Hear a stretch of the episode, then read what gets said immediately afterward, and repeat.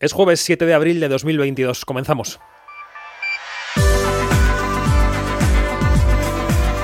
Quinótico. Cine, series y cultura audiovisual con David Martos. Onda Cero. Como todo pasa tan rápido y se olvida tan rápido, casi tenemos que pedir perdón por dedicar un segundo programa consecutivo a los Oscar, pero es que lo que pasó el 27 de marzo fue importante para el futuro del sector y no solo por la bofetada. Vamos a repasar hoy las lecciones que extraemos de los Oscar 2022. Primera lección, las plataformas han llegado para quedarse. Apple y Coda son solo el principio de un panorama de premios en el que tendrán más y más presencia. Segunda lección, los festivales de cine son importantes, pero no es importante que estén lejos de los Oscar. Coda es de Sundance, de enero del 21, calculad, 14 meses antes de la ceremonia. Tercera lección, ni la bofetada fue motivo para que la gente pusiera la tele ese domingo, ni siquiera la bofetada. La última hora de la ceremonia debería haber recogido grandes cifras de espectadores, aunque fuera por ver eso que se cocía en redes, que Will Smith había pegado a K-Rock. Nada. Y lección extra, la violencia se paga. La carrera de Will Smith está al menos congelada en Hollywood y de la ejemplaridad del actor y de lo que decida la academia dependerá que llegue el deshielo. Todo esto en el menú de Quinótico y mucho más. Soy David Martos y esto es Quinótico. Quinótico. Onda Cero. Enseguida hablaremos de las noticias de la semana, de toda la resaca de los Oscar, de esas lecciones. Los Oscars siguen siendo el gran tema de conversación en Hollywood, pero vamos a empezar por uno de los estrenos de la semana, por una serie española que llega mañana viernes a Movistar Plus. Es un estreno que se tuvo que retrasar por la enfermedad de Antonio Resines y que afortunadamente ya ha encontrado su hueco en el calendario. Esta semana, en la presentación de la serie, Resines lanzaba este alegato en favor de la sanidad pública. Yo sospecho que mucha gente que tiene, toma las decisiones no ha estado enferma nunca o tienen, tienen sanidad privada, porque es que no lo entiendo. O sea, si estás enfermo, lo que quieres es que la gente que te atienda sean los mejores. En este caso, y además es que en España, curiosamente, los tenemos. Lo asombroso de la historia es que, que eh, tiene una carencia, sobre todo de eh, infraestructuras, brutal. Nos alegramos de ver a Resines bien y combativo. Sentimos las molestias es la historia de dos amigos setentones, de dos músicos, uno de clásica, Resines, y uno de rock, Miguel Reyán, que se enfrentan al amor, al desamor, al ocaso profesional y vital, en definitiva, a la vida. Vamos a escuchar cómo suena Sentimos las molestias y saludamos enseguida a su otro protagonista, a Miguel Reyán.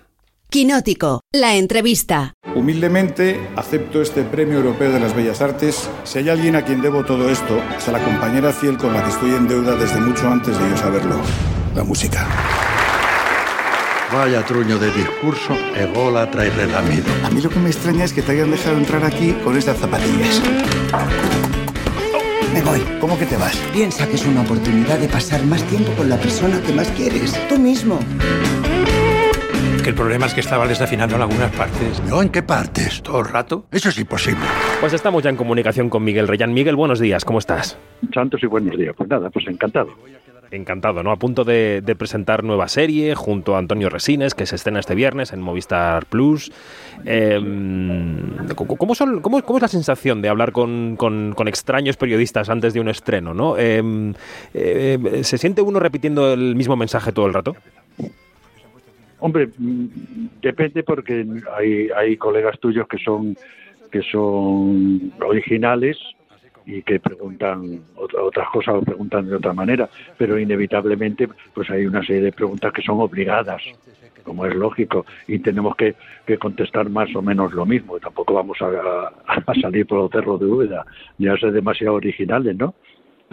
Pues, pero vamos, sí, pero pues bueno pues cuéntanos algo en la relación de los personajes de cómo son los personajes pues pues es obligatorio claro mm. en fin yo le, seguro que usted me pregunta Cosa de geografía e historia que estoy puesto.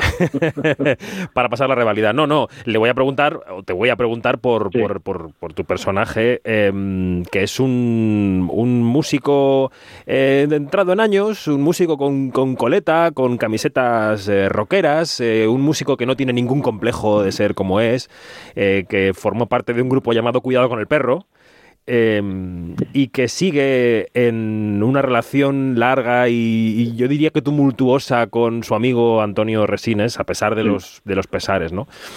¿Cómo ha sido eh, compartir eh, tantas horas de rodaje con, con, Resines, al que conoces hace mucho tiempo, eh, como sabemos, pero que habéis recuperado, digamos, la intensidad del contacto de un rodaje que es un contexto de mucha intensidad? Pues sí, pero bueno, es una fiesta. rodar, independientemente de que es un trabajo y muchas veces duro, tuvimos dos semanas nocturnas que fueron terribles, pero en primer lugar, con, Juan y con, con Álvaro, los directores, Juan Cabestán y Álvaro Fernández Almero, que son dos directores que son amigos, eh, y con Antonio, pues es, que es una fiesta, porque trabajamos con disciplina, pero con libertad, de manera que los propios directores que son guionistas, en el momento del ensayo o de la, del rodaje, se nos puede ocurrir algo, y que lo incorporamos porque nos morimos de risa o, algo dramático o, a, Antonio a mí, de manera que estamos, estamos relajados, estamos en un ambiente de amigos y, con todo el viento a favor.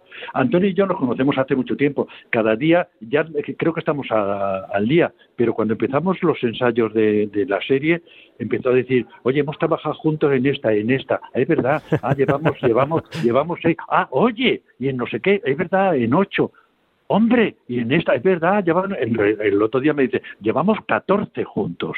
O sea, que iban saliendo, o sea que nos conocemos hace mucho tiempo, hemos hecho películas, meros teatro, hemos hecho películas juntos y, y, nos llevamos muy bien y nos entendemos estupendísimamente. Y a propósito de lo del personaje, los dos personajes son músicos, lo que pasa es que para que quede más clara esa rivalidad entre comillas, uno es de música clásica, es director de orquesta Antonio Resines y, yo soy un viejo rockero.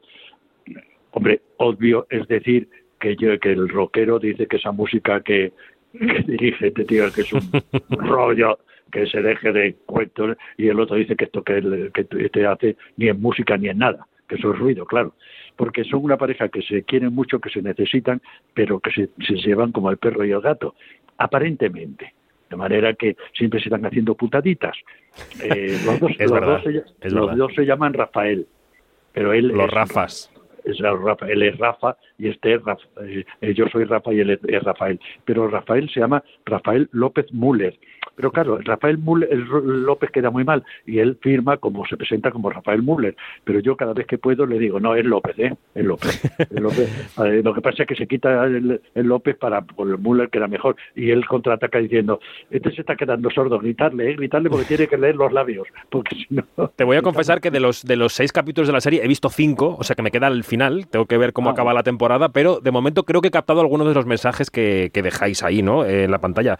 Por ejemplo, que mm, que más allá de los oropeles y de los premios y de las carreras y de, los reconocimientos públicos, al final, Miguel, lo que nos queda en la vida son los afectos, son los que tenemos al lado, son la gente que te apoya cuando, pues eso, cuando tienes una operación chunga, cuando tienes un mal momento. Eso es un mensaje que se puede extraer de la serie, ¿no? Naturalísimamente, pero no te quepa la más mínima duda. Pero es, es más, eso es lo que recibes, pero lo importante es lo que das. Ya sé que parezco la Madre Teresa de Calcuta, pero lo, que te queda es lo que has dado. Fíjate tú, eh, insisto, parezco franciscano y un ateo que va a ir al cielo.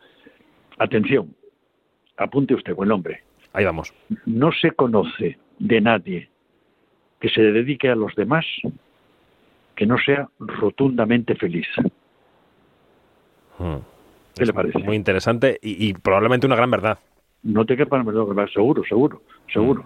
Mm, y eso, y eso ya sé que es un topicazo, pero eso te vuelve. Mm. Eso te vuelve, te vuelve. El otro día, el otro día el, hace dos semanas estaba yo entre el público de la gala de inauguración del Festival de Málaga, donde recibiste la Biznaga ah. Ciudad del Paraíso. ¿eh? Sí. Y allí alguien dijo de ti, no recuerdo ahora mismo quién fue, pero alguien, probablemente fue David Serrano, dijo que de ti no había escuchado hablar mal nunca a nadie. Sí. Puede estar relacionado, ¿no? Con lo que, con lo que dices. Pues sí, lo que pasa es que, David no haya oído hablar mal de mí no quiere decir que no, que no haya. Me pasará oído sordo porque es amigo mío cuando hablan mal de mí. Porque como es lo como solemos decir los actores, no son billetes de 500 euros que le gustemos a todos. Eh, lo, normal es que haya alguien que diga, yo cada vez que veo a este tío que mal me cae, porque además eso de los de las preferencias pueden ser inconscientes.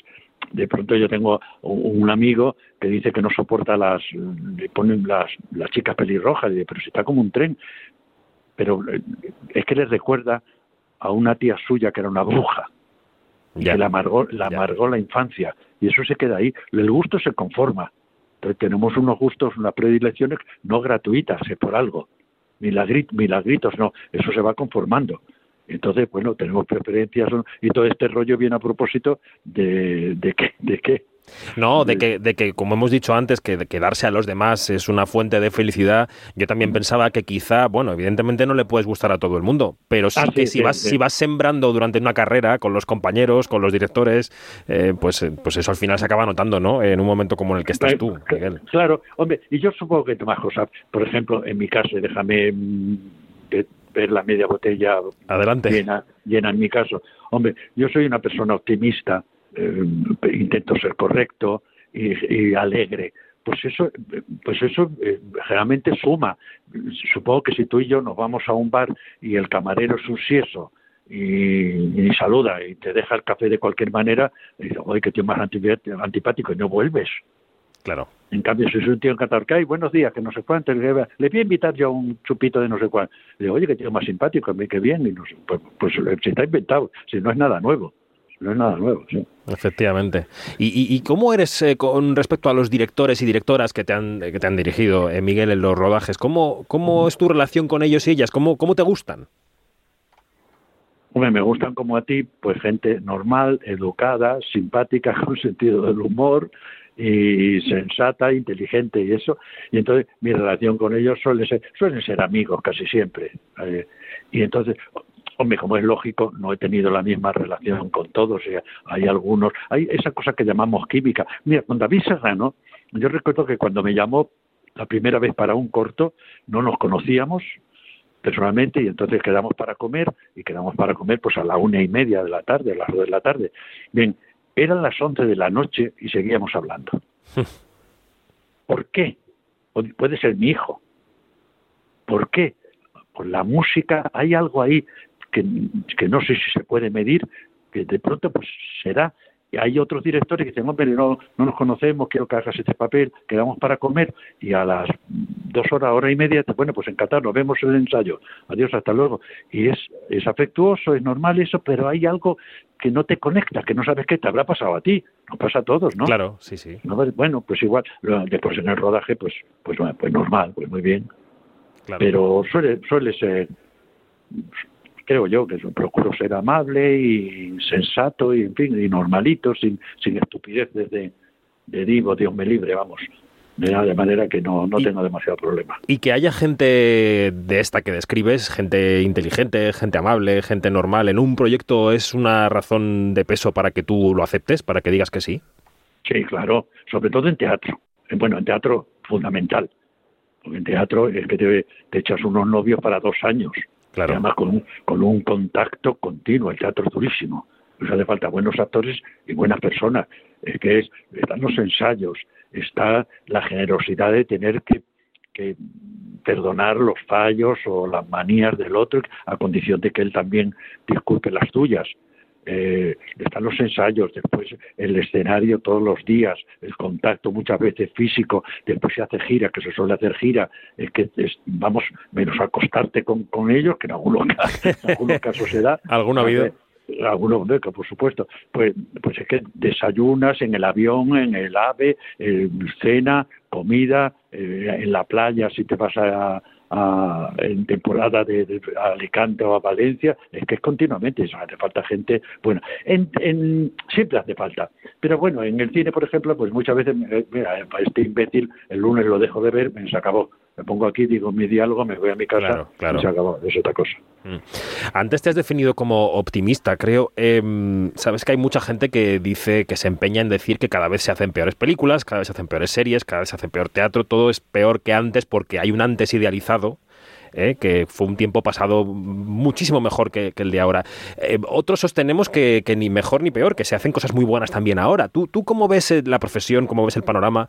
Em, ¿eres, ¿Eres de los que mm, mira hacia atrás con, en anhelo de volver a tiempos pasados? ¿O crees que ahora se hacen cosas y hay gente trabajando también muy lista y muy inteligente? Hombre, por supuesto. Yo yo de entrada me niego a esa frase de cualquier tiempo pasado fue mejor. No estoy de acuerdo. Es cierto, es cierto que en algunas cosas eh, no estoy yo muy seguro de que vayamos avanzando. Por ejemplo, reivindico mucho, en este país hacen falta tres cosas fundamentales, con mayúscula y con sonido a bóveda. Educación, educación y educación. Y me refiero a educación en todos los, en todos los, todos los ámbitos.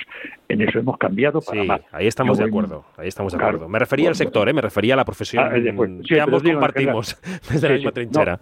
y, y, después, hombre, eh, es posible que ahora eh, siempre han, mandado los productores como es lógico, en el Hollywood de los años 40, de los años 50, de los años 30, eso. lo que pasa es que los productores de antes eran auténticos artistas también y la prueba está el cine que los han dejado. Ahora el que manda es el mercado. Y entonces, bueno, lo que se hace, a ver, ¿qué es lo que quiere el público? Pues Marvel, los cuantos superhéroes y, más. Eh, ahora, pues seguramente se hace mejor, mejor cine que nunca, porque el ser humano lo hace todo mucho mejor. Lo bueno y lo malo, atención, lo hacemos todo muchísimo mejor. Mm. Ahora, que se ha quedado las minorías nos hemos quedado, la minoría, me incluyo la minoría, mm, como apartado porque lo que manda es la mayoría en la música, por ejemplo. En la música también hay que tener en cuenta una cosa que supongo que estamos de acuerdo, es que está casi todo dicho y hecho. Sí. Es que es muy difícil hacer algo original. Cualquier en, música que he dicho, que es que si es que los, lo que llamamos música popular, o pop, o rock, o lo que sea, si es que hubo cuatro muchachos de Liverpool que en 10 años dijeron, ay, ahí queda eso, lo hicieron todo, lo hicieron todo. ¿Qué, vas a hacer? Están mezclando ahora los, los cantes, los, los cantos de, de, la mina de Huelva con, con los cantos de los esquimales, que es un horror, tanto los ritmos buscados, tanto... Pues, pues, es, que es, es que es imposible, es muy difícil. En pintura, ¿qué vas a hacer en pintura? Pero sí, sí, instalaciones de esto, con una cabra disecada, con un botijo, eh, es que es muy, muy complicado, muy complicado hacer. Ahora que se hacen películas excelentes, y sobre todo la gente que somos mayores, que hemos visto mucho cine, yo voy a ver una película y a los 10 minutos digo, coño, pues esto es como pánico en las calles, pero en colores. Claro, reconoces esquemas, efectivamente. Ya, me lo he visto, claro. Pues es que además también estaremos de acuerdo, son cuatro cosas, ¿eh? Si es que en la Odisea está todo, Homero lo contó todo y Chepi lo remató. Es que son la muerte, la vida, el sexo, el poder, el dinero, lo que se deriva de eso, los celos, la traición. Lo que pasa es que antes era con un puñal y con un pañuelo envenenado y ahora es con WhatsApp. Pero ¿me quieres contar en qué se diferencia la, la, la, la guerra de Ucrania con, con las guerras púnicas? Muy poco, en muy poco. Pues ya están, las mismas bestias, igual. Lo que pasa con un misil con cabeza inteligente y antes vamos a por ellos con el hacha, pero igual de bestias y dejando los cadáveres mutilados igual, igual. Y de hecho ha y de hecho ha sorprendido la poca inteligencia del armamento de Putin, ¿no? Lo han vinculado mucho con una guerra que pensábamos ya superada, una guerra del siglo XX y de los anteriores, o sea que ahí estamos. Hasta Putin tiene cara de malo de, película. Ahí estamos. Bueno, pues este, este me están cortando, ¿no? A ver. Sí, sí, sí, no, que digo que, este viernes eh, sentimos las molestias en, Movistar Plus y te quería preguntar brevemente ya qué tienes en este año 22, qué tienes por delante, algún rodaje, algún proyecto. Sí, sí, el, día 8 también a la vez estreno en el Teatro Infanta Isabel un homenaje a Adolfo Masillac, con, dirigido por Mario Gas, con Blanca Masillac. Después empieza una película con Jorge Coira, se llama Me he hecho viral, el mismo de, Código Emperador, sí y, después me meto otra vez en teatro. Y después proyecto, proyecto, proyecto, pero están sin firmar y ya sabes que pueden pasar muchas cosas. Que lleguen, que lleguen, Miguel Reyán. Muchas gracias, un abrazo fuerte. A vos, señor. Gracias. Un abrazo. Adiós. Fuerte, que es lo que hace falta. Eso.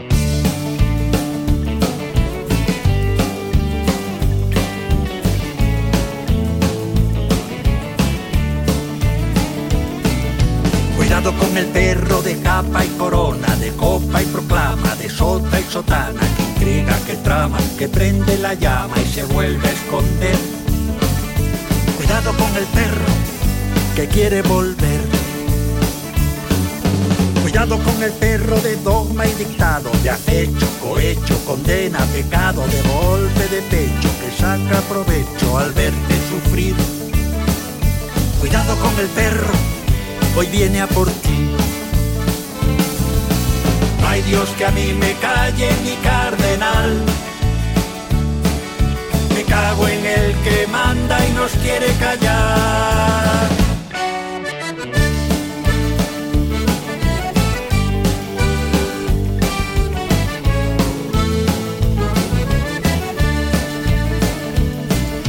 Cuidado con el perro de voz y pistola, de voz y ladrido, de té y cacerola, de noble apellido, habla de oído y no sabe escuchar. Cuidado con el perro, te viene a buscar. Hay Dios que a mí me calle ni cardenal. Me cago en el que manda y nos quiere callar. Me cago en el que manda y nos quiere callar.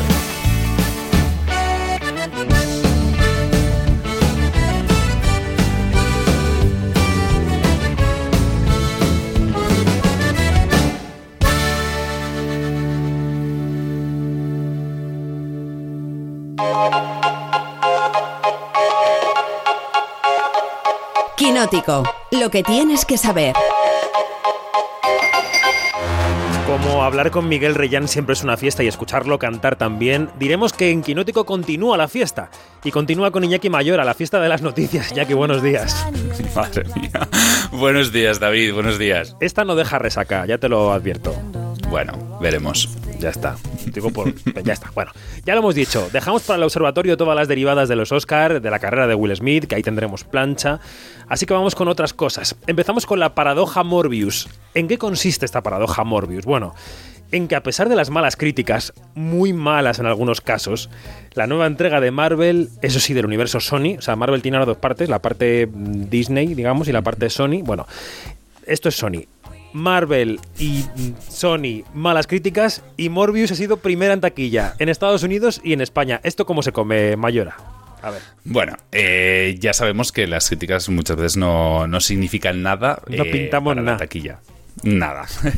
y bueno, pues Morbius se ha estrenado en Estados Unidos con 39 millones de dólares en su primer fin de semana, que son unos números pues más que aceptables. Hombre, muy bien. Le siguen La ciudad perdida, la película de Sandra Bullock y Channing Tatum, que la semana pasada estuvo en primera posición, con algo más de 14 millones. Y en tercer lugar sigue The Batman, que ya suma pues casi 350 millones solo en Estados Unidos. Sí. Y en España, pues el primer puesto se lo lleva la segunda entrega de Sonic, la película medio de animación, con casi 2 millones de euros. Le siguen Morbius con casi 1,9 Han millones. estado ahí, y los ahí, tipos ahí, ahí malos- las dos. Han estado en cabeza neck Creo que eran 100.000 Sí. euros de diferencia, o sea, un poquito más creo que eran. Y bueno, Los tipos malos, la película de animación, se queda con 780.000 euros. Hay que bajar hasta el quinto puesto para encontrar el estreno español de la semana, Canallas, de la que también hablamos la semana pasada, con 340.000 euros, y bajar hasta el séptimo puesto para encontrar a la ganadora del Oscar, Coda, que se cuela en el top 10 pues casi tres meses después de, de su estreno, pues arrastrando el efecto Oscars, claro. Es lo que tiene reestrenarla y poner copias disponibles para la gente, porque si no la tienes en cines, la gente no la puede ver. También Correcto. es así. Bueno, sí que había dicho yo que Morbius había sido primera en España. No, ha sido segunda, pero Ha casi, sido casi, segunda. casi, por casi. muy poquito, por muy poquito. Vale, vale. Vamos con premios. El domingo se celebraba la gala de los Grammy y en su monólogo inicial Trevor Noah pedía que la gente no se tomara la ceremonia como una ceremonia, sino casi como un concierto, ¿no? Aunque allí se iba a hacer todo lo que se hace en una entrega de premios. Don't even think of it as an award show. This is a concert where we're giving out awards. All right? We're going to be listening to some music. We're going to be dancing. We're going to be singing. We're going to be keeping people's names out of our mouths. And we're going to be giving out awards. Qué energía, qué energía, Trevor Noah. Fiesta, fiesta. Decía, decía, incluso sacaremos los nombres de los demás de nuestra boca, parafraseando a Will Smith de los Oscar. En el campo del cine y de, lo- y de las series, Mayora, ¿quiénes ganaron un Grammy el domingo? Pues el pasado domingo, como bien dices, se entregaron los premios más importantes de la música en Estados Unidos y en el apartado audiovisual, Estados Unidos contra Billie Holiday, la película por la que el año pasado estuvo nominada al Oscar Andra Day, se llevó el Grammy a Mejor Compilación para medios audiovisuales. Gambito de Dama y Soul ganaron conjuntamente en la categoría de bandas sonoras y la canción All Eyes on Me de la película de Netflix Inside se llevó el premio a Mejor Canción. Y por último, el documental Summer of Soul se llevó el premio a Mejor Película sobre Música, una semana después de su Oscar a Mejor Documental, que, recordemos, fue el premio más tapado de la noche. Estábamos todos a otra cosa, a otra cosita. Pobres. En España se han entregado ya sí los últimos premios de nuestra temporada, que se ha cerrado con una sorpresa. Son los fotogramas de plata, los ganadores de esa veterana, los ganadores no, los galardones de esa veterana revista de cine, y que han encumbrado a una película que se había ido quedando rezagada todo el año. Eh, ¿Qué pasó en esa ceremonia, Iñaki? Bueno, pues como dices, los premios de la revista Fotogramas se decantaron en la, mejor, en la categoría de mejor película por Madres Paralelas, la película de Almodóvar, que bueno, que recordemos, se fue de vacío en los últimos Goya. Penélope Cruz se llevó el de mejor actriz y Bardem el de mejor actor por El Buen Patrón. Sorpresa, te diré. y bueno, en el apartado televisivo, La Casa de Papel es la serie del año, con Najwa Nimri como mejor actriz y Javier Cámara se lleva un premio más por su actuación en Venga Juan como, como mejor actor, en una ceremonia en la que también se reconoció con un premio a la carrera a Ana Belén, el llamado pues Premio Especial Fotogramas. Estaba espectacular Ana Belén esa noche. Bueno, decíamos que se cierra con los fotogramas de plata la temporada española de premios, la estrictamente española sí, aunque el 1 de mayo, a las puertas del próximo Festival de Cannes, se celebran en Madrid los premios platino correspondientes al año 2021, la novena edición. Y los más nominados son El Buen Patrón en cine, sorpresa otra vez, y la Argentina El Reino en series. El premio platino de honor será para la actriz Carmen Maura, que pasaba esta semana por los micrófonos de Onda Cero. Me, hace mucha ilusión especial porque, porque la verdad es que he trabajado muchísimo por allí, en un montón de sitios, y he tenido experiencias muy divertidas He tenido también sustos porque hay veces que está más organizado, menos organizado, pero es interesantísimo. Es un mundo que, que, me ha brindado montones de ocasiones. Lo he pasado genial. Entonces, ese premio digo, pues mira, sí, este sí, este lo voy a recoger. eh, enumerábamos, eh, entraba con Julia Otero por teléfono, enumerábamos los premios que tiene. Tiene cuatro Goyas, tiene premio en Cannes, el premio de la Academia de Cine Europeo, en fin, un César. Le falta el Goya de honor, estoy seguro de que se lo han ofrecido. De ahí viene el. Y en algún momento caerá. De ahí viene el. Pues mira, este sí, ¿no? Que a lo mejor ha dicho a otros, pues de momento no, que no, que yo sigo currando. Bueno. Em, mencionábamos Khan, por cierto. Ya sabíamos que Tom Cruise y Top Gun Maverick van a pasar por la Closet. También se ha confirmado ya que Elvis, la película de Baz Luhrmann, se va a estrenar allí. Así que tenemos ya dos titulazos para, para mediados de mayo. Vamos con proyectos. Harrison Ford tiene nueva serie Mayora que veremos en Apple TV Plus. Correcto, David. Harrison Ford protagoniza Shrinking, que es la nueva comedia de Apple TV Plus y que viene de la mano de los guionistas de, otra comedia de, de la plataforma que es Ted Lasso. En esta nueva serie encarnará a un psicólogo bueno, cuya exitosa carrera se ve pues, alterada por un diagnóstico de Parkinson, algo que le va a sacar de su zona de confort por, por completo. Ford nunca había protagonizado ninguna serie hasta ahora y solo había aparecido como secundario en, pues, en otras como FBI o Ironside. Y le acompañará Jason Segel, que le conocemos por cómo conocía a vuestra madre. Eso es. Apple TV Plus, de la que se multiplican los análisis estos días por su victoria en los Oscar con Coda. Eh, parece que están aumentando, de hecho, las suscripciones. Bueno, HBO Max va a poner en marcha, entre tanto, una especie de universo televisivo inspirado en el Sherlock Holmes de Robert Downey Jr. Eh, sí, David. Eh, hace unos días se anunció. Se te nota con ganas, se te nota con muchas ganas. No, ¿sabes qué me pasa? Que es una saga que no sé por qué no tolero. La llevo, la llevo bastante mal. Bueno. La he, ido visto todas las películas en cine y en todas eh, me he dormido, tengo que reconocerlo. Mira que son espíricas las películas, es difícil dormirse con Sherlock Bueno, realmente es algo que me, ha pasado con las últimas películas de Guy Ritchie, tengo que reconocerlo así en general. Bueno, pero bueno. sigamos, sigamos. bueno, hace unos días anunció que HBO Max y Warner Bros. están trabajando en estos dos spin-offs de las películas basadas en la obra de, de Arthur Conan Doyle y estarán centrados pues en nuevos personajes que aún no conocemos, ya que van a aparecer en Sherlock Holmes 3, o sea, aún me queda por ver otra, eh, película que, que, aún no se ha estrenado, ¿vale? Y de la que, bueno, se sabe más bien poco, se ha ido retrasando por culpa de, la pandemia y tendrá eh, a Dexter Fletcher como director, tomando así el relevo de Guy Ritchie, a ver si mejora algo. Esta es opinión personal. A ver, a ver, a ver. Eh, estos días que las noticias se agolpan, hemos sabido también que Penélope Cruz y de Media Pro Studio van a poner en marcha una productora liderada por la actriz y también productora eh, Penélope Cruz, se va a llamar The Moon, se va a llamar Moon Lion, ¿no? La productora y van a impulsar y distribuir proyectos de todo tipo. No hablan de plataformas en concreto ni de medios en concreto, sino que parece que van a tener un amplio espectro. Así que le deseamos a Penélope la, la mejor de las suertes con su tarea como productora. Que siga, que siga por ahí. Esta semana hemos sabido, hablando de cine español también, que Iciar Boyaín y Paul Laverty están en el proceso de rodar su primera serie. También hemos dicho adiós a la actriz Silvia Gambino, muy conocida por su trabajo en los programas y las series de José Luis Moreno. Así que noticias, noticias, noticias, no, no dejan de ocurrir cosas. Y ojo, la nueva comedia de Jennifer López, que se llama Shotgun Wedding, no va a pasar por los cines. Pues eso parece, David. Lionsgate ha intentado por todos los medios que la próxima comedia romántica y de acción, protagonizada por Jennifer López, como dices, se estrenara en cines, pero finalmente parece ser que el acuerdo para la distribución se ha cerrado con Amazon Prime Video, por lo menos en varios países, incluyendo entre ellos España, así que nosotros la veremos en la plataforma. Recordemos que en esta película estaba Armie Hammer como protagonista junto a Jennifer López, pero por cuestiones de canibalismo, al final le, le retiraron del proyecto. Bueno, vamos cerrando ya. Eh, si Joel Cohen tuvo su incursión en solitario como director en el año 2021 con la tragedia de Macbeth, parece que este 2022 va a ser el turno de su hermano Ethan Cohen. ¿Qué sabemos del proyecto? Pues por ahora se sabe más bien poco, David. Todo apunta a que Ethan Cohen se va a lanzar a dirigir esta nueva película en solitario, asociado con Focus Features y Working Title. Pero todo parece seguir muy en secreto. Por ahora no se ha comentado el título y se cree que el rodaje está previsto para que empiece en verano.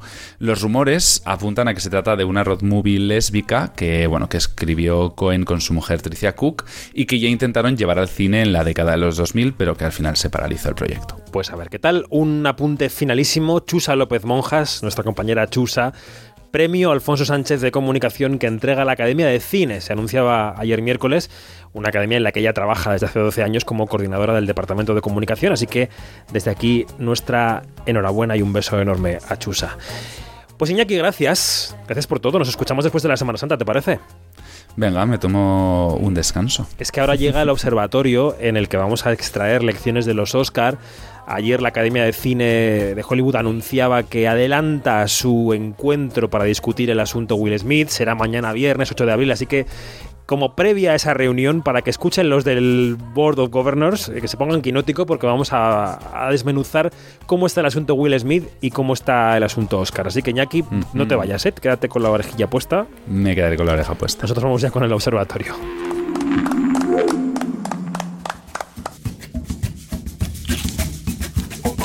Quinótico, Observatorio en Bremen.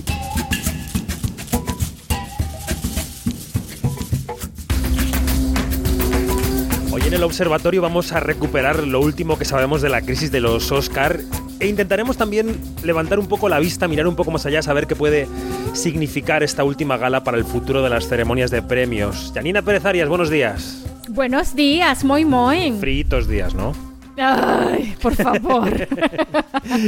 Director de los sextas.es, premiólogo de cabecera de Quinótico, que ganas de hablar contigo después de los Oscar. Fernando de Luis Orueta, buenos días. Hola, hola, ¿qué tal? ¿Cómo estáis?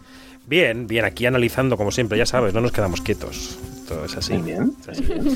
Y corresponsal del diario El Universal de México en Nueva York, Alejandra Musi, buenos días.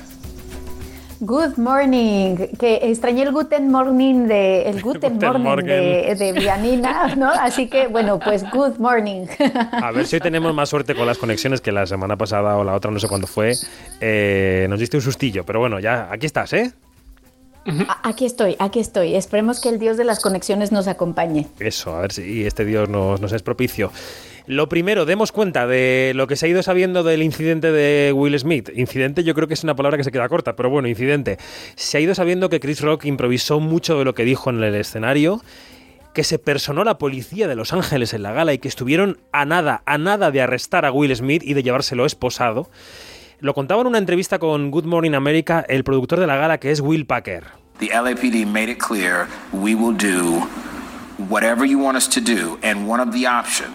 Is that we will go and arrest him right now. Impresiona escuchar esto, decir esto de una gala de los Oscar. También sabemos que lo que ocurrió en una ceremonia como aquella sí que tiene consecuencias. Will Smith ha renunciado a su membresía en la Academia de Hollywood, sigue adelante la evaluación de la Academia de lo ocurrido y varias empresas han decidido, pues, si no desvincularse del actor, sí congelar su relación con Will Smith. Es el caso de la cuarta entrega de Dos Policías Rebeldes, de Sony, o de la película de Netflix que iba a hacer Will Smith, que se llamaba, eh, se llama de momento, se llamaba Fast and Loose. A ver, chicos y chicas, impresiones de Will Smith, de su carrera, del incidente del bofetón a 10 días vista. Eh, Alejandra, ¿qué se dice por allí? ¿Qué, ¿Qué, qué rescoldo ha quedado de todo lo de Will Smith? A ver, mira, te cuento algunas cosas que creo que han sido interesantes que han salido estos días, como detrás de bambalinas. Y ahora que comentabas lo de que estuvieron a punto de sacarlo de la ceremonia, esposado, policía y tal, dicen que un factor esencial, ¿no? Que ha salido fue eh, la actuación de Chris Rock, porque cuando Chris Rock se va a backstage le preguntan, ¿quieres levantar una denuncia? ¿Quieres que lo saquemos del recinto? Y Chris Rock dice, no, it's okay, ¿no? Entonces, partiendo de esa premisa es que la ceremonia intenta continuar como puede, ¿no? Y se hace como todo este eh, gran bola de acontecimientos porque, bueno, al final recibe el Oscar, hace el speech, etcétera. Y después es que ya van saliendo todas estas cosas. Después la academia pide perdón porque no gestionó bien el momento, tal y cual. Viene ya como toda esta mea culpa. Pero lo que ha salido recientemente, o sea, hace nada, un par de días aquí, es que dicen que alguien que fue el que paró mucho de la crisis fue el que Chris Rock en ese momento, claro, de shock y de todo, ¿no? Porque también uno reacciona como puede, pero su reacción fue decir, no, it's okay, que continúe todo y no necesito que lo saquen de la sala. Y entonces allí es cuando la academia continúa, ¿no? Eh, otra cosa que quiero como que transmitirles desde este lado del charco, por decirlo de alguna forma, es que en Estados Unidos el tema de abogados, todo el tema legal es súper importante. Entonces, eh, la academia tuvo una reunión de emergencia, que bien recordarán, al día siguiente en que esto ocurre. El día que ocultaron el Zoom con Will Smith, por cierto. Ese día, exacto, exacto. Ese día hubo ya una reunión de emergencia. Entonces mucha gente me ha preguntado, oye, ¿y por qué demonios no dicen ya la, penalización y demás si ya se reunieron ni si ya hicieron y tal? Bueno, ¿sabes cuál es la, la cosa?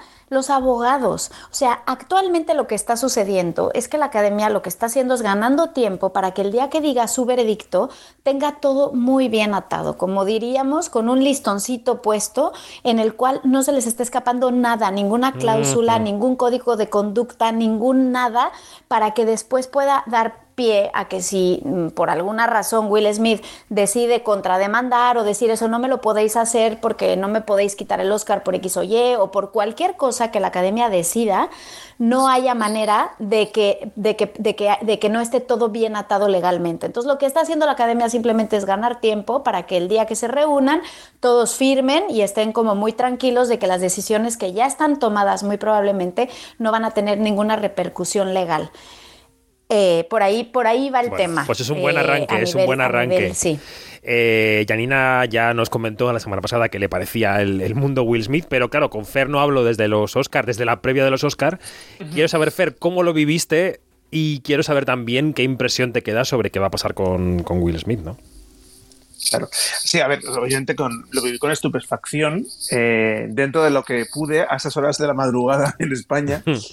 En el cual confesaré, y no me importa hacerlo en público, que me perdí el bofetón porque me había quedado dormido. Ay, por favor. Eh, pero además me había quedado dormido precisamente en instantes antes. Me desperté con los gritos de Will Smith diciendo... ¡Qué maravilla! Lo de, fucking wife. Entonces, claro, eh, me, dio un susto. Y de hecho, claro, eh, María Pérez, que estaba conmigo, fue la que me informó del bofetón. Entonces, yo lo vi en el, en el replay. ¿Puede ser, ver que te esté rozando el micro de los cascos con la barba o algo? Porque hay un sonidillo. Ah, pues podría ser. lo voy a sujetar. Sigue, sigue. Bien. No, entonces nada, simplemente decía que eso, que lo, viví con mucha estupefacción, también un poco de rabia de haberme perdido el único momento thrilling de la ceremonia. Pero bueno, eh, más allá del chascarrillo, claro, yo soy un poco, yo soy una persona sospechosa, porque como dejé claro en las previas de los Oscars, no tengo simpatía por Will Smith. bueno, hubo un oyente que comentó em, en Evox, en, me parece que fue al audio de la previa, decía un oyente, decía, jo, qué premonitorio suena lo que dijisteis de Will Smith, de cómo parar ese Oscar una vez que hemos visto lo que hemos visto. Y claro, claro, claro, claro. Me pareció fuertísimo. Claro. Claro, claro, claro. Entonces, bueno, yo creo que, eh, claro, ¿qué pasó? Yo creo que la academia hizo una cosa, y no hizo, eh, y es muy difícil hacer. Es decir, que, eh, ¿qué pasa? Que durante la ceremonia, el- esa cosa de sacarla de la, de la, del, del, del patio de butacas, que yo creo que hubiera sido la, la- la- probablemente la deseable en el momento, no, no, no, no con ninguna consecuencia. Simplemente, oiga, usted ha dado un, ha un bofetón al presentador, lo siento, no puede continuar aquí. Ya está, sin más, es decir, sin tomar ninguna repercusión respecto a su candidatura que, y a su Oscar y demás. Comprendo que la academia tendría la preocupación de vamos a tener el momento deslucido, el momento de mejor actor, pero, eh, pero eh, probablemente un código, vamos, una, una cosa razonable hubiera sido eh, decir, oiga, pues no puede usted continuar aquí y luego ya veremos. Eh, eso es muy difícil de tomar en caliente la decisión y además a muy pocos minutos de, de que llegara ese premio. Entonces, bueno, no fueron capaces, cosa que también comprendo. Muy humanamente. complicado, es muy complicado. Humanamente lo comprendo. Digo que, que creo que hubiera sido como una amonestación eh, razonable, ¿no? Y ahora en el, en el post, eh, ya, es que Alejandro lo ha explicado fenomenal, están con, con pies de plomo. Yo quiero añadir un dato importante respecto al post, y es que eh, los Oscar, los, lo que son las estatuillas, son propiedad de la academia siempre, siempre, en todo caso. Es decir, el ganador la tiene en prenda, no es suya. Eh, todo, nadie puede vender una estatuilla de los Oscar. Esto está, esto está hecho así pre- precisamente por esto, para que nadie pueda ir a un, a un cash converters a decir, oiga, que, que- que no tengo dinero, voy a ver si, me si vendiendo mi estatuilla me saco, me, me llego a fin de mes. Bueno, pues esto no se puede hacer, la academia- porque los Oscars son propiedad de la academia, siempre. Por tanto, re- retirarle el Oscar mm, eh, en, en términos, digamos, de propiedad del, del objeto es viable. Otra cosa es todas las derivas que pueda tener. eh, eh, bueno, de todos los códigos de conducta, como decía Alejandra y demás, ¿no? Pero, o sea, que por esa parte es interesante la, la opción. Claro, es muy complicado que ocurra, porque Will Claro, Smith te para, a preguntar, para ¿qué la comunidad afro- afroamericana pasar, es una no? figura muy importante. De hecho, me sorprendió que Whoopi Goldberg, que es miembro de la junta directiva, eh, se manifestó públicamente en contra de retirarle el Oscar. Y eso, claro, lógi- lógicamente, la voz de Whoopi Goldberg eh, eh, tiene gran peso en, en- en- en la comunidad de Hollywood y en la comunidad afroamericana en concreto, y la de Will Smith también. Entonces, yo creo que se van a andar con. Les va a costar mucho tomar esa decisión. Eh, creo que siendo un actor afroamericano, además, esa decisión va a ser especialmente difícil, porque, claro, eh, también siempre. Obviamente, eh, digamos, la comunidad afroamericana no es, no es la mejor eh, eh, considerada seguramente la, en Estados Unidos. Entonces, pues hombre, todo, cualquier medida que pueda, ese- que pueda interpretarse como los blancos tomando una decisión en contra de los afroamericanos, pues también es más dolorosa y más complicada de tomar, ¿no? O sea, tu apuesta es que no se lo van a quitar. Bueno, mi apuesta, o sea, mi, mi- mi apuesta, me, me da mucha pena que eh, Will Smith se haya marchado de la academia. Creo que eso es una- un último acto de, de cobardía, porque él tenía que haberse quedado allí a que le echaran. Ya. Cierto. Ya. Yo tengo, Entonces, me- yo me- tengo una me parece que objeción re- a eso. Dale, Alejandra, dale, dale. Dale, dale, dale. Pero que, pero, pero que acabe de decir su punto No, no, y yo simplemente ahora eso. os digo lo Yo que simplemente creo. me parece, me pare- me parece que, que la academia tendría que tener, eh, haber tenido la oportunidad de echarle. Obviamente le van a, eh, es decir, que si consideran que había que haberle echado, lo van a decir y, se, van a decir, "Oye, nuestra, nuestra decisión es esta, ¿no?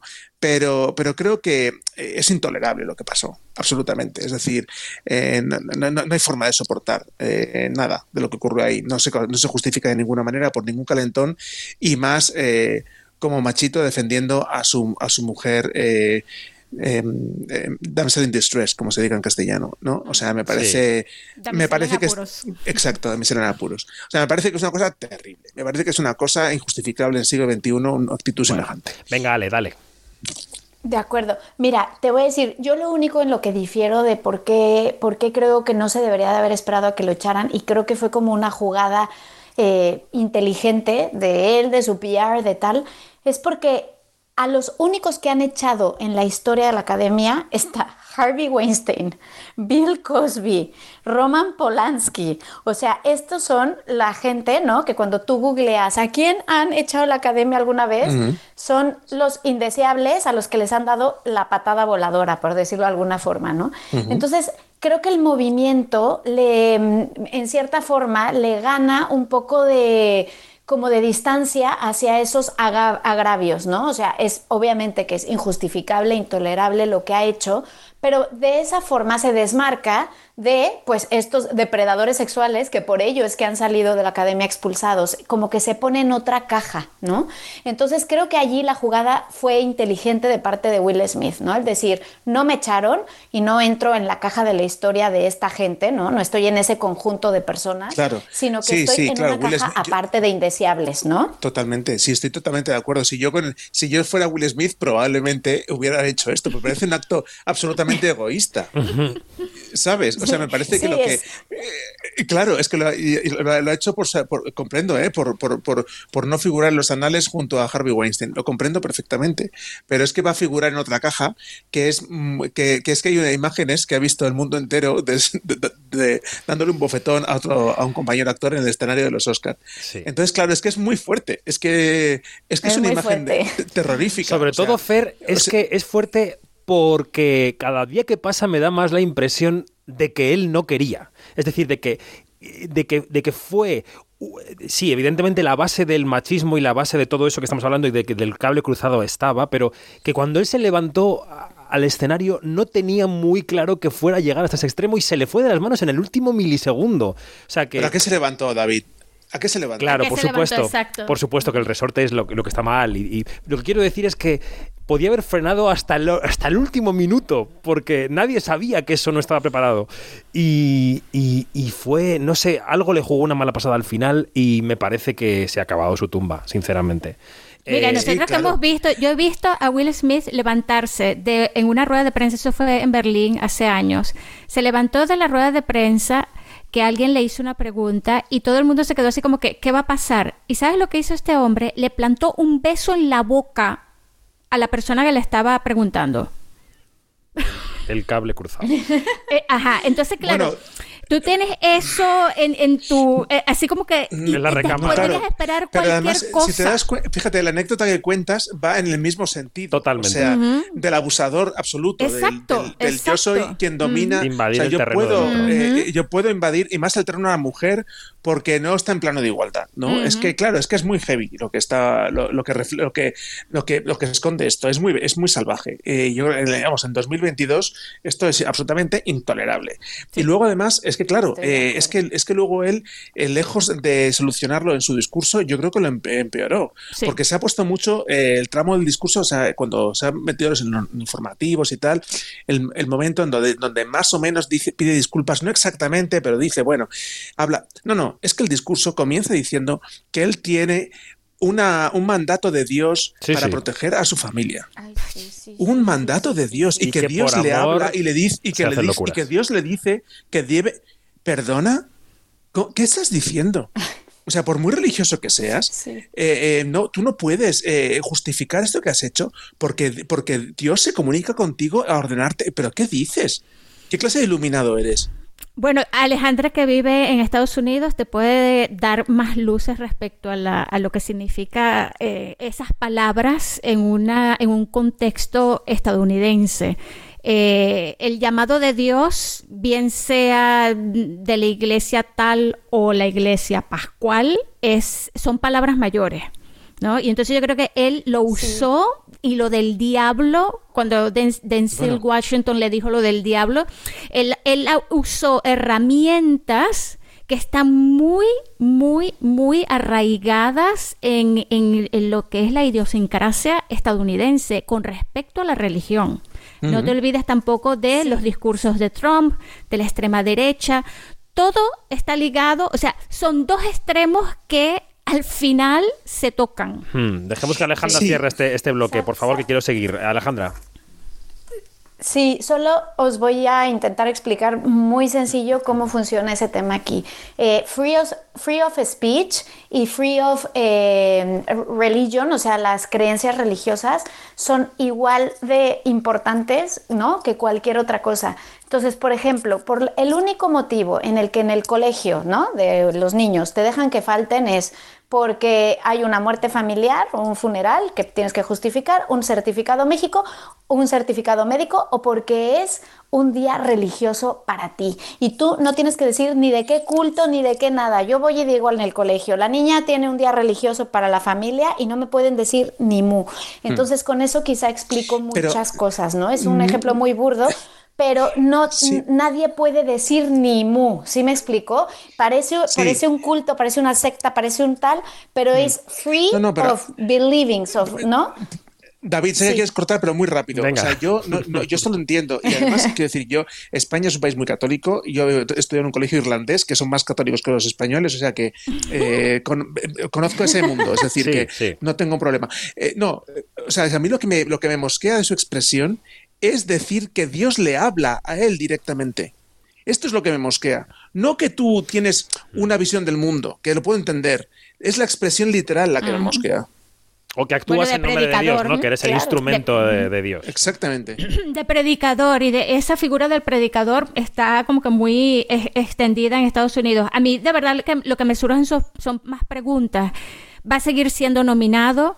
Va a seguir siendo invitado a futuras galas? O sea, esas son las, grandes preguntas porque este, mm, la, cultura de la cancelación no va a yo creo que no va a llegar hasta tanto como para que este hombre se desaparezca y no haga mm. más nunca ninguna película. No sé. Bueno, no sé. Tengo muchas dudas. Al día siguiente... Solo una cosa. Venga, por favor, terminen, terminen. Lo que he escuchado aquí, lo que he escuchado aquí es que lo único importante, lo único importante para que no lo acaben cancelando de todo es que no lo vayan a sacar del sindicato de actores, porque si lo sacan del sindicato de actores, ahí sí está en problemas, porque todos los contratos de Hollywood pasan por allí. Entonces, mientras Will Smith se quede sin ir a los cócteles con sus amigos de la academia, eh, ya no pueda ir a la ceremonia de los Oscar, tal, no importa, mientras no lo vayan a sacar del sindicato de actores ahí es donde tenemos que estar como muy atentos a ver qué pasa. Bueno. El sindicato no se ha pronunciado, ¿no? el comunicado de prensa de HBO a, la, mañana siguiente de los Oscar decía en el último renglón que su película El método Williams había ganado el premio a la mejor interpretación masculina protagonista y ahí acababa la frase.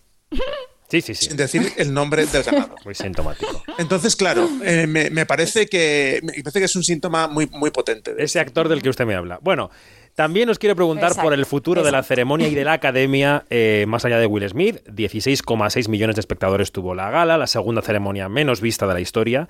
Es decir, que ni siquiera esa última hora de gala, cuando en redes corrió como la pólvora qué está pasando con Will Smith, la gente no conectó con la ceremonia. La gente estaba a otras cosas. Bueno, antes de que hablemos eh, en profundidad, quería también escuchar a Alejandra porque, aparte de ser una gran periodista, es una gran profesora y sus alumnos, ahora nos contará que, de qué da clase, Alejandra, lo cuentas brevemente, te han dado algunas pistas porque tú les has preguntado, oye, vosotros veis los Oscar y cómo los mejoraríais, ¿no? Sí, sí, sí. Bueno, gracias por lo gran profesora. Intento, intento serlo, ya a ver qué dicen los alumnos a final de curso. Pero bueno, lo que os contaré es que fue muy interesante porque primero la generación de nuestros alumnos, de mis alumnos que están a mitad de curso de periodismo, de entretenimiento además, no ven los Oscar, no ven los Oscar. Entonces tuve que... Eh, es un poco marciano, ¿no? Un alumno que hiciera periodismo deportivo y no viera la Champions sería un poco absurdo, ¿no? Es es increíble, pero les tuve, los tuve que sobornar diciéndoles que el que me trajera todas las predicciones y le atinara más, le daba una gift card para ir al cine, con ¿En dos serio? para ir al cine. en serio, en serio. Fue la única forma en que logré que los chicos vieran los Oscar. Y luego cuando vieron los Oscar, claro, venían encantados porque habían pasado mil cosas y entonces tenían de qué hablar, porque al principio la ceremonia era tremenda. Entonces les dije, bueno, vamos a ver, ¿qué haríais vosotros, no? Que seréis los futuros chicos que estéis en producción, en tal, ¿no? Eh, eh, para hacer que los Oscars sean más atractivos. Y me dieron ideas que dije, qué interesante la visión. Lo primero que me dijeron es, tres horas, no way. O sea, no hay manera de que duren tres horas estos premios. O sea, estamos de acuerdo. Es, es, ya no tenemos el espacio de atención ni la capacidad de estar tres horas siguiendo la ceremonia. La segunda cosa que me pareció súper interesante es que me dijeron, si pusieran, chequen, se van a llevar las manos a la cabeza, pero así fue, si pusieran influencers de los top influencers del momento a presentar los premios, todos los veríamos. Eso me lo han dicho. O sea, me he quedado flipada y he dicho, bueno, hay que escuchar esto, pero me han dicho, y que pongan, ahí les va lo mejor, un trending topic de TikTok. O sea, en plan, imagínense la escena, que Meryl Streep, imagínense alguien más, yo qué sé, díganme nombres, eh, Sí, pues nuestra Penélope. Cruz, por ejemplo, Spielberg, se suben en algún momento y hagan como algún movimiento o algo en plan TikTok. A un vídeo de estos de hacer un bailecito, El movimiento sí. de los Oscars de TikTok. Me dijeron, esas cosas harían que la gente que joven, ¿no? Que somos las futuras generaciones, estuviéramos enganchados y los viéramos. Y me he quedado flipada. Entonces, bueno, pues ahí os dejo unas ideas que espero Dios. considere la Bueno, academia o no. Ahora Pero nos ahí, tendríamos, ahí van los tiros. nos tendríamos que preguntar si, si estos son los mimbres y nos interesa que los jóvenes vean los Oscar o no. Pero bueno, quiere decir que. Claro, exactamente. A ver, Fer, eh, Pues- bajo tu, pues bajo tu sí. prisma. No, no, digo que, que, que- que decir que a lo mejor los Oscar tienen que morir con los, con los viejos, ¿no? Eh, Morir y eh, que uno nazca otra cosa, no lo sé. Pues a lo mejor, Eh, a lo Fer, mejor. bajo tu prisma de viejo como nosotros, que decir que somos todos aquí viejos, da Sí, igual sí, la sí, edad. no, sí, lo tengo claro. Eh, ¿Qué funcionó y qué no funcionó en esta ceremonia de 2022? Y luego hablaremos de, lo- de cómo queda la academia, pero qué funcionó y qué no funcionó eh, en la ceremonia. Pues fíjate, yo eh, tengo que decir, a pesar de mi confesión de haberme quedado dormido, que la ceremonia no me pareció tan mala como, como tanta gente ha dicho. A mí la ceremonia, eh, que yo es que me esperaba el, el- el el horror total, y como la del año anterior, y no, o sea, me pareció que era una ceremonia bien, bien armada. Otra cosa es que fue un poco loca en, en cuanto a, a quién pasaba por el escenario y tal, que era todo un poco confuso. Pero, lo- pero me pareció que tenía ideas, ideas que estaban bastante bien, o sea, eh, me pareció que la ceremonia era una tenía hechuras clásicas. Por ejemplo, no me gustó nada por, por, eh, por- quisieron empatar con el arranque y me pareció un despropósito. Es decir, a mí, a mí el, el- el videoclip de Beyoncé me pareció que no tenía, no, no, no había lugar. Es decir, Ya. que yo creo que una ceremonia de premios, el único interés es lo que ocurre en directo. Yo creo que todos los enlatados son, son sobrantes, o sea, porque no tienen emoción. O sea, yo lo único material que tiene una ceremonia de premios es la emoción. Y la emoción la del directo. Entonces, eh, sea, Beyoncé a favor, pero no enlatada. Es- eso me han dicho, ¿eh? También, Fer, que querían a Beyoncé en el escenario, que. Beyoncé en el escenario, en vivo, hubiera Claro. sido la bomba. Totalmente. Claro, claro, es que eso mismo, eso mismo, lo haces en vivo y te, y te sales, pero no tenía mucho sentido. Además, teniendo, eh, lo- es muy raro el número de, de Bruno en medio de la ceremonia, una canción no nominada, que a lo mejor hubiera sido una buena solución para, para arrancar eh, y dejarse a Beyoncé para otro momento. Bueno, yo qué sé. El caso es que, bueno, a mí no me pareció demasiado desastre.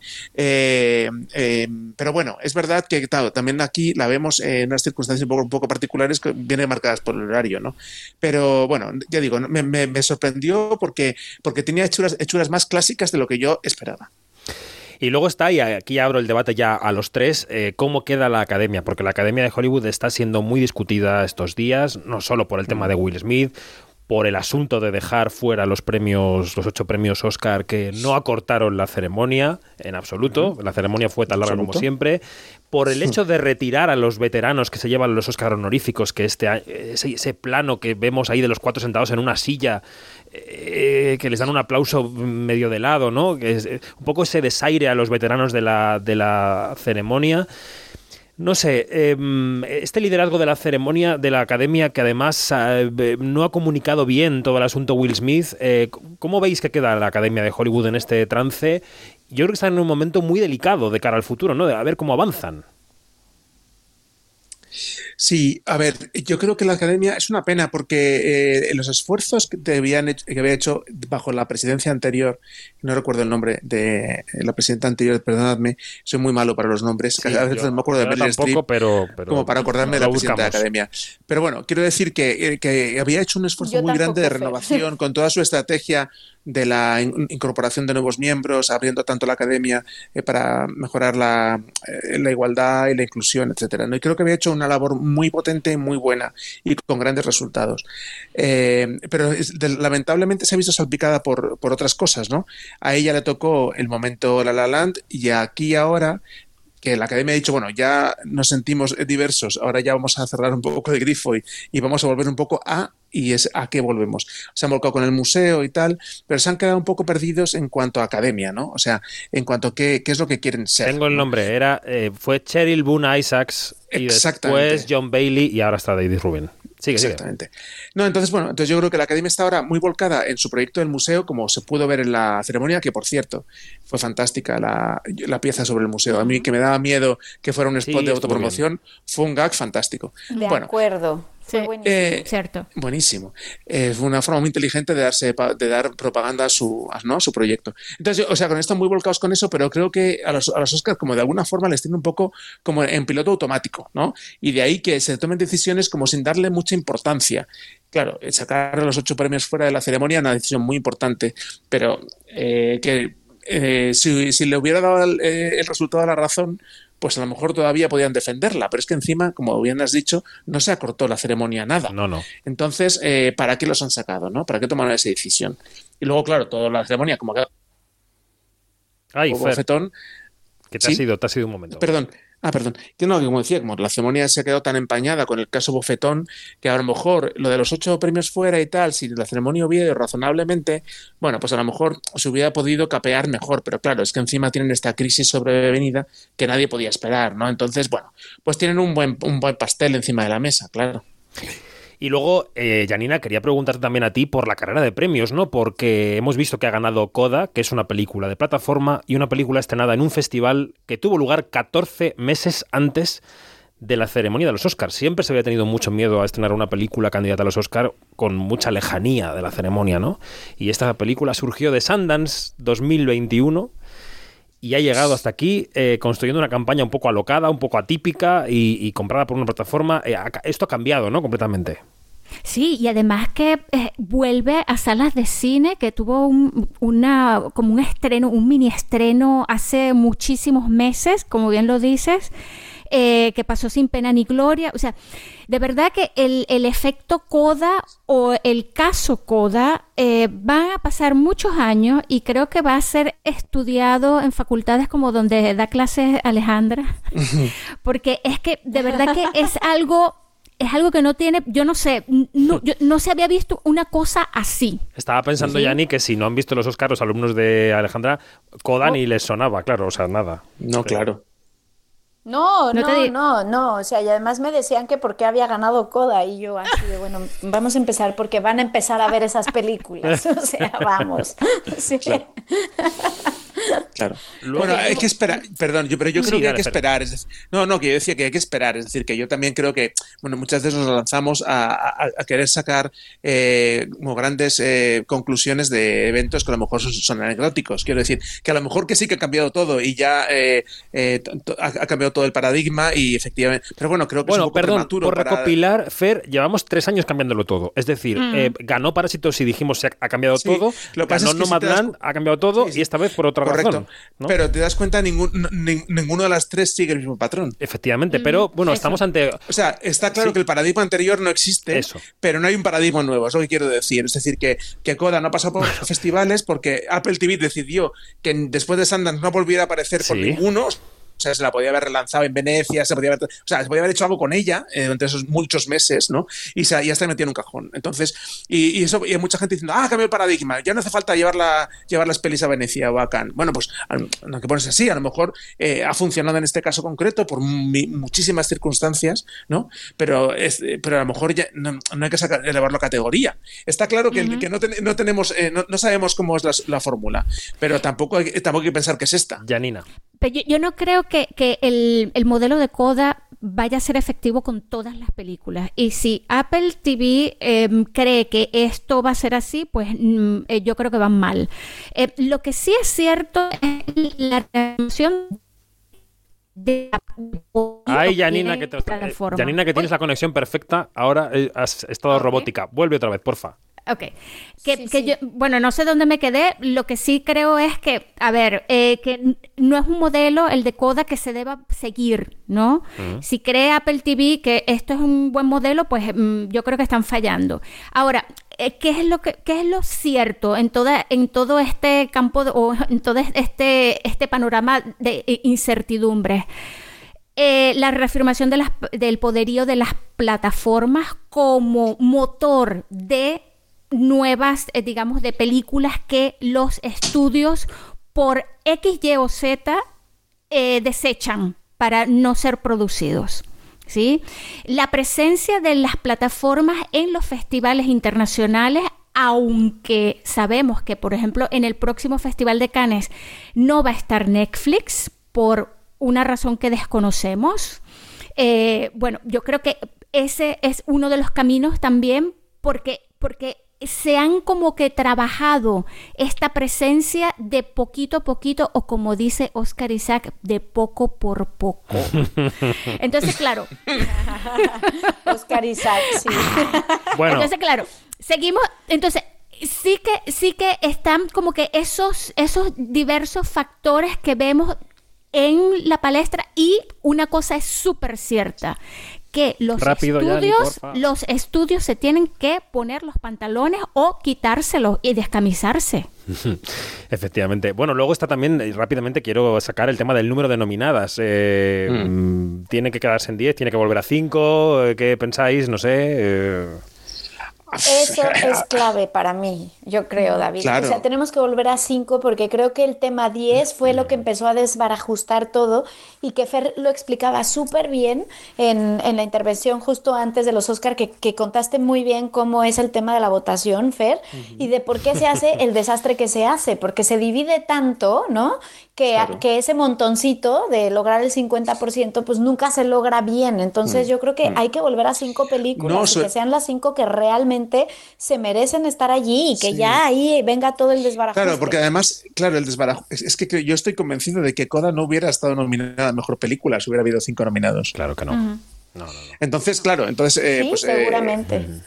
Es muy difícil que hubieran entrado cinco nominados Coda, muy, muy difícil. Entonces, y menos en, el- en ese momento de la campaña en que es una película absolutamente menor y que no, no, no pintaba nada, ¿no? Entonces, o sea, este, este caso de las 10 nominados, eh, claro, se, se hace porque eh, la, a la, indu- la industria quiere tener cuantos más nominaciones mejor porque piensa que vende mejor sus películas. Pero ahora que los Oscars parece que no le importan a nadie, aunque no es, no es verdad que estamos todos hablando de los Oscars, son- si no le importan a nadie, pues que nos dejen en paz y dejémoslo en cinco nominados, y abriremos del marketing y demos los premios como de... Y que nos muramos de viejos todos. Bueno, Exactamente. no quería cerrar el observatorio, eh, Janina, sin que habláramos de lo que está sucediendo con el director iraní Asghar Farhadi, que no sabemos muy bien si responde a la represión del régimen de Teherán o a una situación real. Real, digo, de, de justicia real, justicia justa. Un tribunal lo ha condenado por copiar el trabajo de una alumna y convertirlo en película. No cualquier película, un héroe, que fue el gran premio en el Festival de Cannes. ¿Qué está ocurriendo y, y qué podemos extraer de esto, Yani? A ver, mira, sabíamos que tarde o temprano eh, Asghar Farhadi iba a tener problemas con el régimen iraní.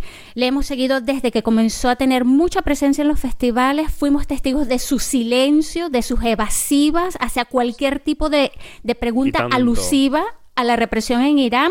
Y claro, hasta cierto punto es comprensible tomando en cuenta todo lo que sucedió o que ha sucedido con otros directores, ¿no? Pero al mostrar una posición clara contra el régimen, que lo vimos eh, hace unos meses, empezó una cuenta regresiva. Y no sabíamos por dónde iba a estallar las cosas, ¿no? Por dónde iba a estallar eh, este caso. Hasta que, como bien has dicho, entró en juego un tercer elemento que fue una acusación de una ex alumna de un taller de, de documental. De nombre facilísimo. Sí, Asadet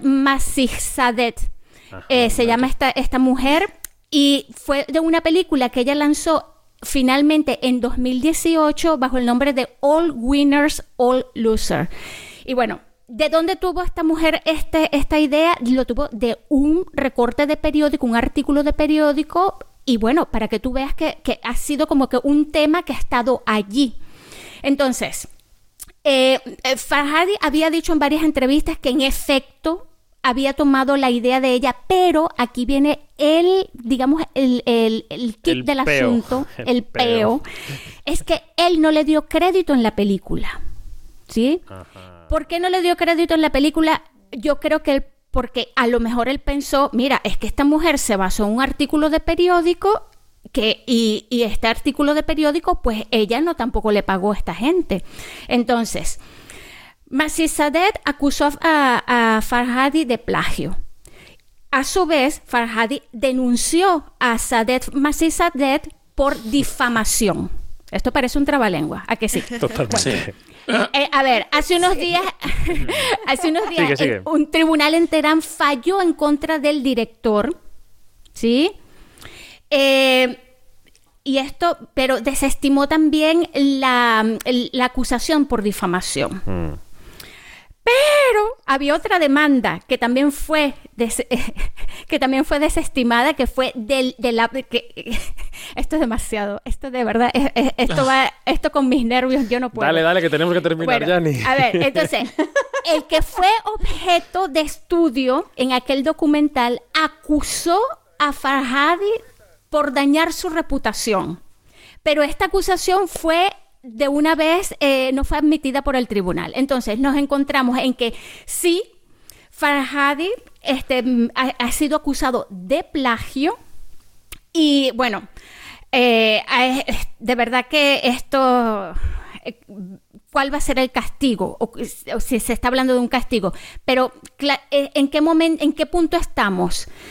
Em, a ver, estamos en un momento en el que ha pasado la acusación a otra instancia. O sea que estamos esperando por, por un castigo. Pero fíjate, si Farhadi es hallado culpable, tiene que darle a, a Sadet, Masih Sadet, todas las ganancias de un héroe Sí, sí. que ascienden a 2 millones 500 a, a 2 millones 500 mil dólares. Bueno, aquí ¿sí? la cuestión, Yanni, yo creo que es que más allá de que él haya actuado mal, eh, al no darle crédito a ella, si el régimen iraní va a aprovechar para darle el garrotazo por todo lo que este señor no hace en el extranjero, que es veladamente criticar al sistema. Bueno, eh, te voy a decir una cosa, que ustedes que en España tienen un sistema democrático, no les cabe en la cabeza que en un país este, ocurra, ocurran cosas así. Es- vamos a hablar claro. Yo vengo de un país donde hay una dictadura tan férrea como no llegan a los latigazos, pero sí llegan a, a matar gente, ¿sí? Y, es- y- y de hecho Venezuela es, es este compinche de, de Irán. Hmm. Entonces, em, tienen ambas, am- ambos países tienen ese, esos procesos, eh, o, digamos, ese, esa patraña que luce como legal, ¿sí? Entonces, a, ti te pueden meter preso en Irán porque supuestamente se ha seguido un- un- una, una línea judicial. ¿Sí? Y lo bueno es que sabemos por las películas que hemos visto de Farhadi que eh, todo tiene su trampa, ¿sí? Ok, y asimismo pasan en muchos países donde hay dictaduras. Esto ha sido para el sistema, digamos, para, para el régimen, la dictadura iraní, les ha venido de perla, porque ellos como que se están lavando la mano, las manos y ponen allí esto es lo que está pasando a nivel judicial. No sabemos cuáles van a ser las presiones que va a hacer el régimen para que esta, eh, este- para que esta acusación cuaje y, y Farhadi sea de verdad castigado no solamente con el dinero, sino con cárcel. Entonces, o con, o con que es lo, eh, eh, eh, y lo de la Ay, te perdemos otra vez, Yanina. Bueno, lo de la cárcel La, es la como- técnica te dice que Bueno. tenemos que ir terminando. Lo de la cárcel es poco. Eh, acuérdense que em, se ha- lo que hace el régimen eh, con los directores como Farhadi y como Pahani también es que les, les, les suprime el derecho a ejercer la profesión. Mm. ¿Sí? Y eso es lo que se ven. Yo creo que por allí van los tiros. Eso es lo que va a ser eh, la dictadura. Los oyentes de Quinótico pensarán, ¿por qué mete tanta prisa este señor? Porque, bueno, estamos el jueves por la mañana y hay gente que se tiene que marchar a hacer sus cosas, entonces tengo que ordenar un poco los tiempos. Pero Yanni ha estado fenomenalmente explicado y es verdad que está... a trabajar, quedaros con nosotros. Efectivamente, no vayas a trabajar. Bueno, pues chicos, un placer, un placer analizar los Oscar y lo de este asunto de Farhadi, que es interesantísimo con vosotros. Janina, un beso enorme hasta la semana que viene. Un besote. Alejandra, Fer, hasta muy pronto. Ya sabéis que esta es vuestra casa aquí. Por, Chao, chao, cuando queráis, gracias. venís. Genial, lo haremos. Adiós, Un Ale. un placer, un beso. abrazo gigante. Adiós, adiós. chicos. Quinótico, lo que se estrena. El mundo tal y como lo conocemos se desmorona. Grindelwald lo está destruyendo con odio. Si queremos derrotarlo, tendrás que confiar en mí.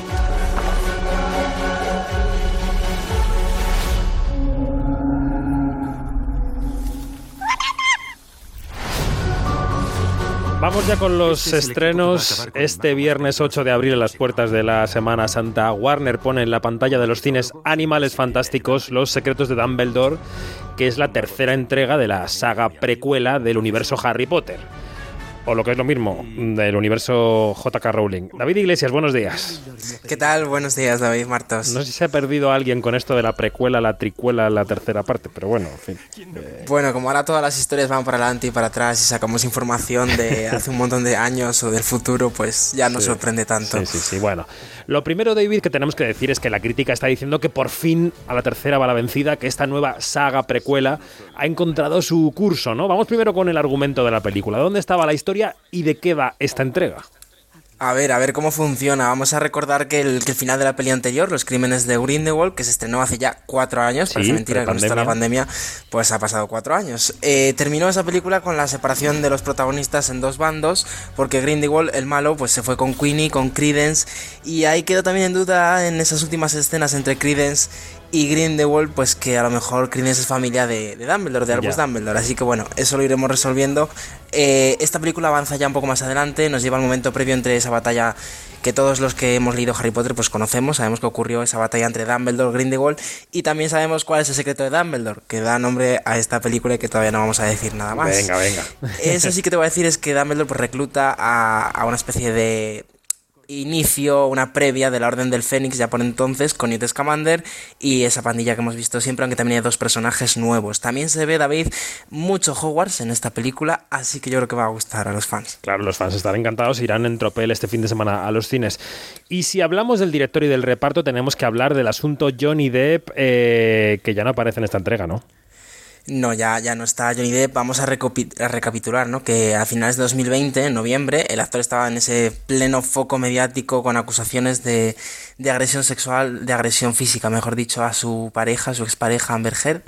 Tuvo ese, esa polémica con el diario británico The Sun y en esos turbios momentos personales para Johnny Depp, pues Warner le invitó a irse de la saga y finalmente fue él, el actor, el que publicó en Instagram que abandonaba Animales Fantásticos. Pero bueno, Johnny Depp está ahí en las dos primeras películas y seguirá siempre y ahora del que vamos a hablar es de Matt Mikkelsen, el actor danés que vimos en otra ronda que es el nuevo rostro de Grindelwald. Ha sufrido muchos ataques, David, por, por un sector duro de los fans. Siempre, siempre salen estos trolls y desde que anunció que iba, desde que Warner anunció que iba a ser el sucesor de, de Johnny Depp, pues ha habido mucha, mucha crítica. Pero bueno, esperemos que le vaya bien, que guste finalmente a los fans.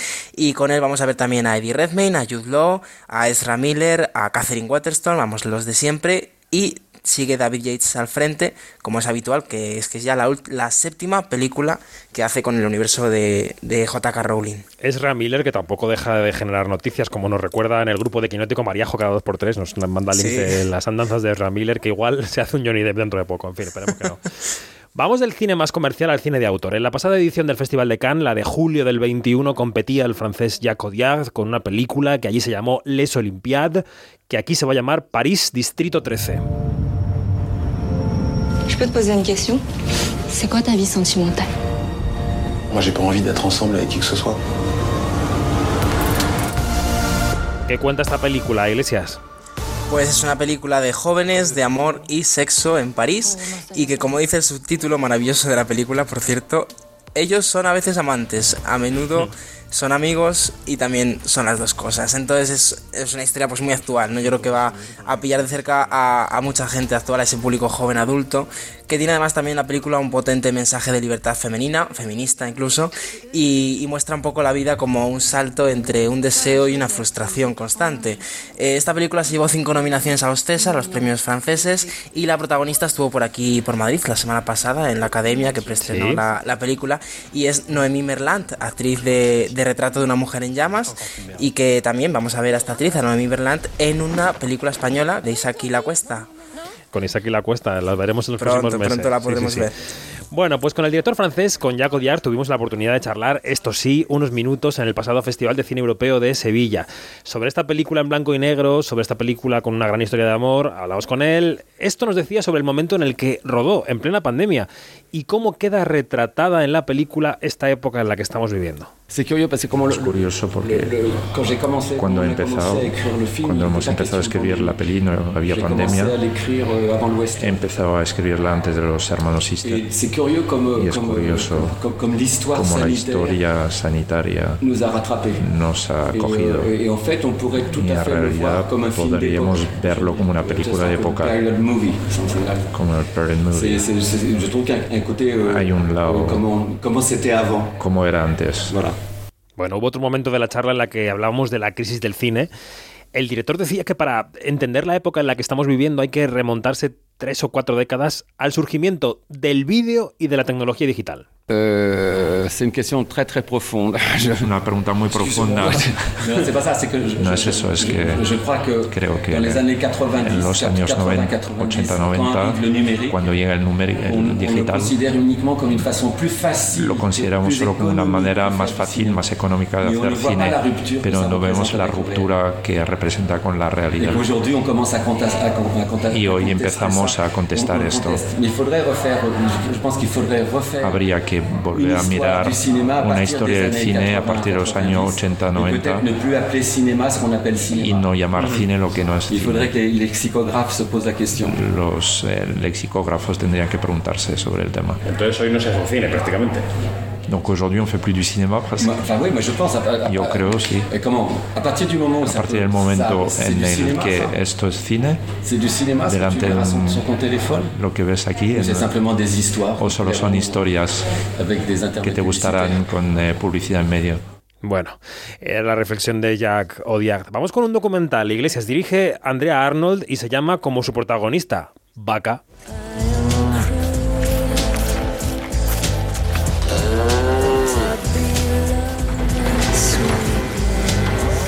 Ahí está la prota, las protas, porque hay varias vacas. ¿De qué va esto, David? Bueno, ahí lo que estamos escuchando es a las protagonistas de la película, que son unas vacas en una granja, bueno, adornado con una música también, no sé cómo describir esa música, New no me Age, combina no con las granjas, pero New Age. Pues quizá lo que nos quiere contar la película es un poco todo este discurso actual de ecologismo, la dieta vegana, de poner un poco el foco en esa explotación que existe en las animales, en las granjas de animales, sobre todo las granjas intensivas, cuando están ahí en esas condiciones de vida tan, tan duras, que es lo que nos va a contar la película. Al final lo que muestra es esa libertad animal, o lo que quiere conseguir esa libertad animal, mientras nosotros pues seguimos aquí replanteándonos los, los modelos de la industria de la alimentación, la carne, todas estas cosas. Pues sí, pues sí. Ahora que estamos en plena resaca de los Oscar y hemos tenido un observatorio largo y tendido sobre el asunto, llega a la cartelera una cinta que representó a Túnez en esa ceremonia. El hombre que vendió su piel, David.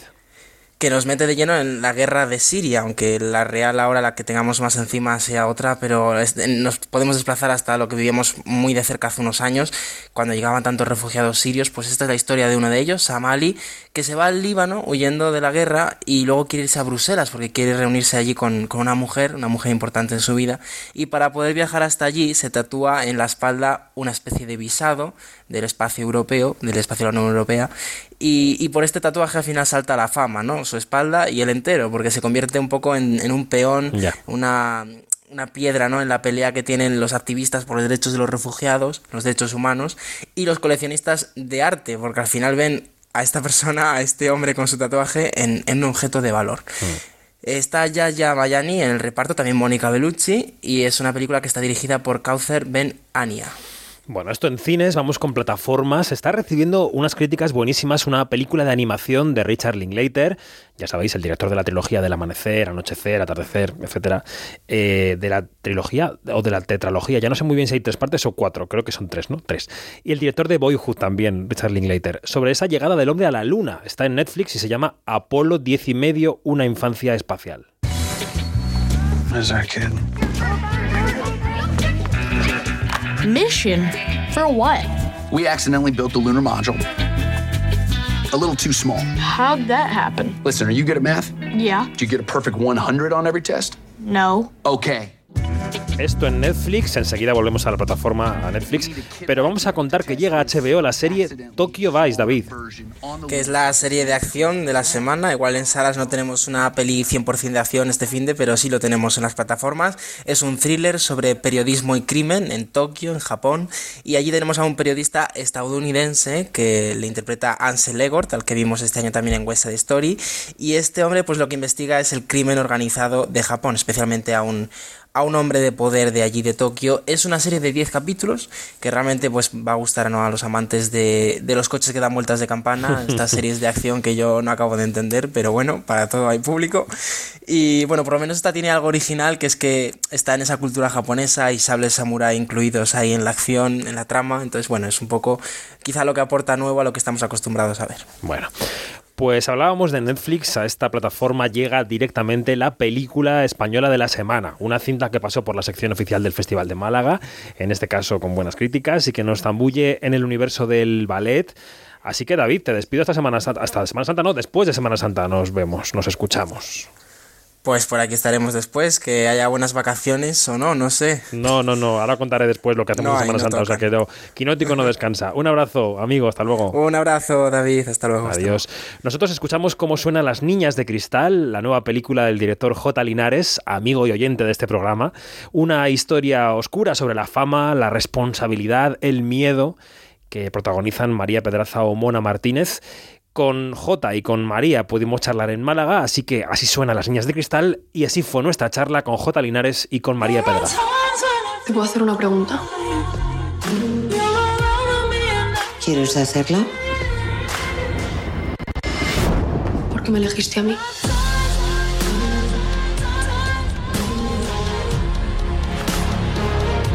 ¿Qué ves? No sé, a mí. ¿Y qué más? No sé si soy capaz. Una primera bailarina no tiene amigas en el escenario. Y eso significa que tienes que aprender a estar sola, pero para eso hay que ser fuerte. Estamos con eh, María Pedraza y con J. Linares. ¿Cómo estáis? Muy bien. bien, bien. Entusiasmados. Nerviosos, sí, Sí. eh, sí, estamos eh, pariendo. En el día de estreno de Las Niñas de Cristal, en sección oficial, en Málaga. Eh, ¿Cuánto ha costado J sacar adelante esta película? Hoy es el día como de la culminación de un proceso largo, ¿no? Ha costado muchísimo, muchísimo, porque eh, era una película mucho más grande de lo que yo había hecho. De- no me lo esperaba pero también más autobiográfica, con lo cual dolía mucho eh, dirigir a María con ciertas cosas porque tenía que abrirme yo mucho a ella y yo no soy muy de abrirme. Eh, y luego pues un poco por las dimensiones de la peli, ¿no? El ballet, tener a Antonio Cruz, que es, yo le decía que era el Pedro Almodóvar de la danza, claro, coreografiándoles y sobre todo pues para mí un, rodar en pandemia una peli tan extremadamente física como ella. Yo cuando iba a verla a los ensayos se me partía un poco el alma porque los veías, claro, haciendo los futés, haciendo los árabes, haciendo las piruetas con mascarillas. Sí. Dice, madre de Dios. Pero a la vez fue un rodaje duro porque fue duro y fue muy extenuante, pero a la vez también sí es verdad que ha sido de las pocas veces que yo sentí que estábamos todos en comunión. Todos estábamos contando exactamente la misma película. María, físicamente ha sido, supongo, extenuante para ti. Levantas la pierna hasta lugares insospechados en esta película. Te has dejado la piel. Me he dejado la ¿Cómo ha piel sido? literal y las uñas Y también. las uñas, y las uñas. Las uñas me las ¿Cómo ha sido la preparación para, para el personaje? Pues ha sido, ha sido increíble. O sea, es verdad que, no sé, sarna con gusto no pica. Al final es que era mi vida, o sea, la danza era mi vida. Lo que pasa que, claro, eh, estuve siete años sin bailar y eso para una bailarina que, bueno, yo al final salí del conservatorio, empecé a audicionar, eh, claro, ya estás en un nivel pues, profesional, ¿no? Y bueno, pues, pues no sé, a mí- para mí ha sido un, no sé, una experiencia única. De hecho, cuando fui el primer día a la clase, o sea, a retomar las clases de danza, me miré al espejo y dije, Dios mío, otra vez aquí. O sea, otra vez sintiendo mi cuerpo. O sea, sintiendo, es que son sensaciones completamente diferentes. Es como si, como si volaras, no sé. Y bueno, pues físicamente un rodaje exigente. Muy exigente. muy exigente eh, por la parte física, bueno, y por la parte emocional también, porque son dos personajes, bueno, con muchísimas cosas. Y mm, no sé, o sea, para mí ha sido. Yo necesitaba esa confianza. Eh, y la he tenido por parte de Jota, eh, luego con todos mis compañeros, con Paula, que ha sido, no sé, somos mejores amigas a día de hoy esa relación de Irene y Aurora se ha transformado eh, pues en algo real. Y, y bueno, también trabajar con Juanjo, que era mi pareja de baile en el conservatorio. o sea, es que es como cumplir un sueño, no sé. Mm. Te referías un poco al núcleo emocional de la película, que yo creo que es la gestión del éxito desde el terror, desde el miedo, desde la angustia, ¿no? Yo creo que ahí los dos podéis reflexionar de haber conseguido el sueño de tu vida en la dirección o en lo actoral y el hecho de vivir ese éxito con la angustia de, no saber o de no poder gestionarlo, ¿no? De no, de no poder llevarlo adelante. De tener que llevarlo a cabo. Al final yo creo que Irene le cambia la vida en cuestión de segundos cuando recibe esa llamada. O sea, ella yo creo que cuando tiene esa escena con, con su hermana, bueno, pues ojalá que llegue eso, ¿no? Pero, pero estoy tranquila y todo está bien, pero cuando recibe esa llamada, o sea, toda la presión, que es la presión que tienes como, bueno, pues la presión que, que te ponen, que te ponen, luego la presión que tienes eh, tú misma, en este caso Irene, para mm, hacer de, bueno, de Giselle y ser la primera figura de la compañía, o sea, eso la verdad es que es bastante impresionante. O sea, mm, yo no he llegado a eso, pero sí he llegado en la ficción. Y sí, J. La, ficción está muy basada en mí. Yo, mi primera película eh, la produjo una productora que venía a hacer Tarde para la Ira, que era una obra instantánea maestra del cine español que se llevó todos los premios y de ahí surgió María Poza. De una chica que se tiene que enfrentar a una superdotada con la que todo el mundo la va a comparar y que ella cree que no está a la altura. Y a mí, bueno, me interesaba mucho porque efectivamente lo que deberían haber sido los mejores meses de mi vida, yo lo recuerdo ahora mismo desde la perspectiva y desde la felicidad que hay ahora, los recuerdo como una auténtica pesadilla. Pesadilla de... Yo llegaba a temblar si pasaba por delante de un cine, pero temblar, temblar. Eh, porque te crees que no vales, te mm. crees que simplemente has tenido más suerte por estar en el momento adecuado, en el sitio adecuado y tal. Entonces, eso a nivel de emocional es muy difícil de gestionar. Muy difícil. Eh, mm, yo recuerdo que tuve una periodista muy famosa de este país que a mí me dijo, tengo que hablar mal de tu película, perdóname, porque me lo ha pedido X, y él lo apuntilló diciendo, y no te lo mereces porque eres muy buen tío. A mí eso me rompió la cabeza en dos. Y, todo, y de ahí surgió la niña de cristal, de cómo recompones eso para intentar sacar fuerza. En este caso, un poco, vamos a decir, no del todo correcto, pero ellas lo consiguen creando ese mundo en el que ellas dos se aíslan mm. y de que, en el que ellas dos ahí se sienten seguras. Sí, sienten, sienten protección. Al final se va transformando en una relación un poco oscura, pero ellas sienten pues protección, es el único lugar de protección y, de luminosidad para ellas. Para ellas. Sí. Mm. La película también habla de que en esos procesos de creación tan intensos, cuando hay tantos ojos puestos en ti para hacer un trabajo determinado, se puede conectar también con el trabajo de director o con el trabajo de actriz, eh, se requiere una concentración, un aislamiento del mundo, esa creación de un mundo imaginario, como estás diciendo. Eh, eh, ¿Sentís un poco eso los dos también en el mundo del cine? El hecho de que hay mucho ruido alrededor, parte del ruido como esta promoción es necesario, evidentemente, para el trabajo, pero hay que aislarse de, todo el mundo exterior, de las redes, para poder concentrarse en el trabajo, María. A ver, yo es verdad que después de, no sé, de haber vivido pues todo lo que he vivido, afortunadamente, porque me siento súper agradecida, pero estoy en un momento de mi vida que que siento que me tengo que mirar por dentro, que es, es importante mirarse hacia adentro para poder sacar algo hacia afuera, ¿no? Entonces, en mi caso, mmm, yo ahora mismo necesito silencio y escuchar mi silencio o escuchar un poco a mi propio ser para poder dar al exterior y o transformarlo en arte. Claro.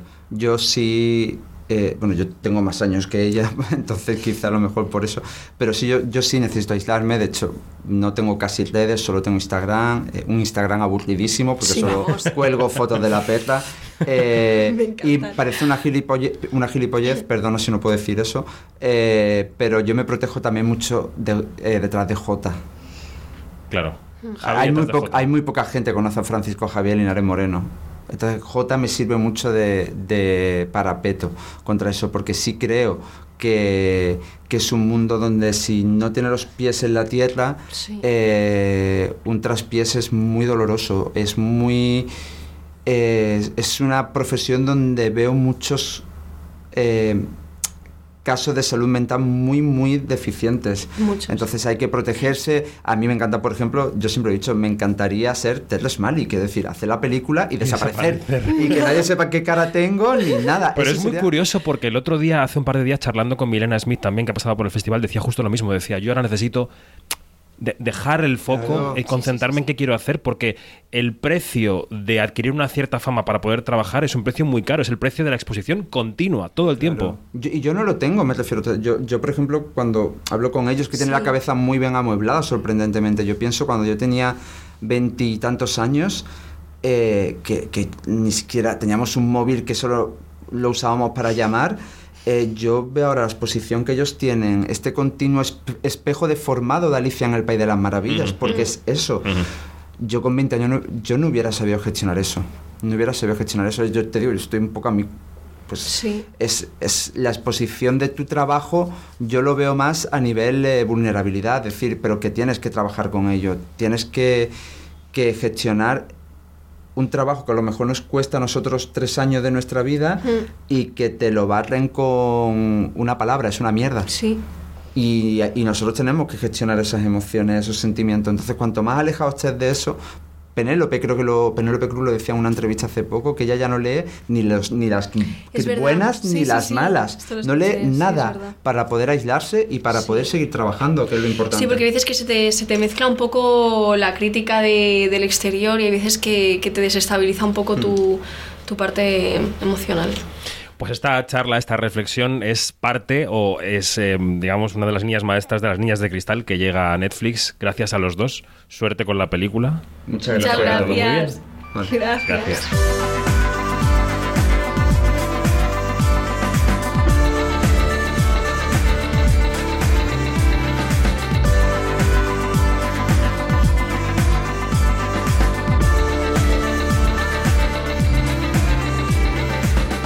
Es todo, más información en quinótico.es y en nuestras redes sociales donde somos arroba quinótico, la primera con K y la segunda con C.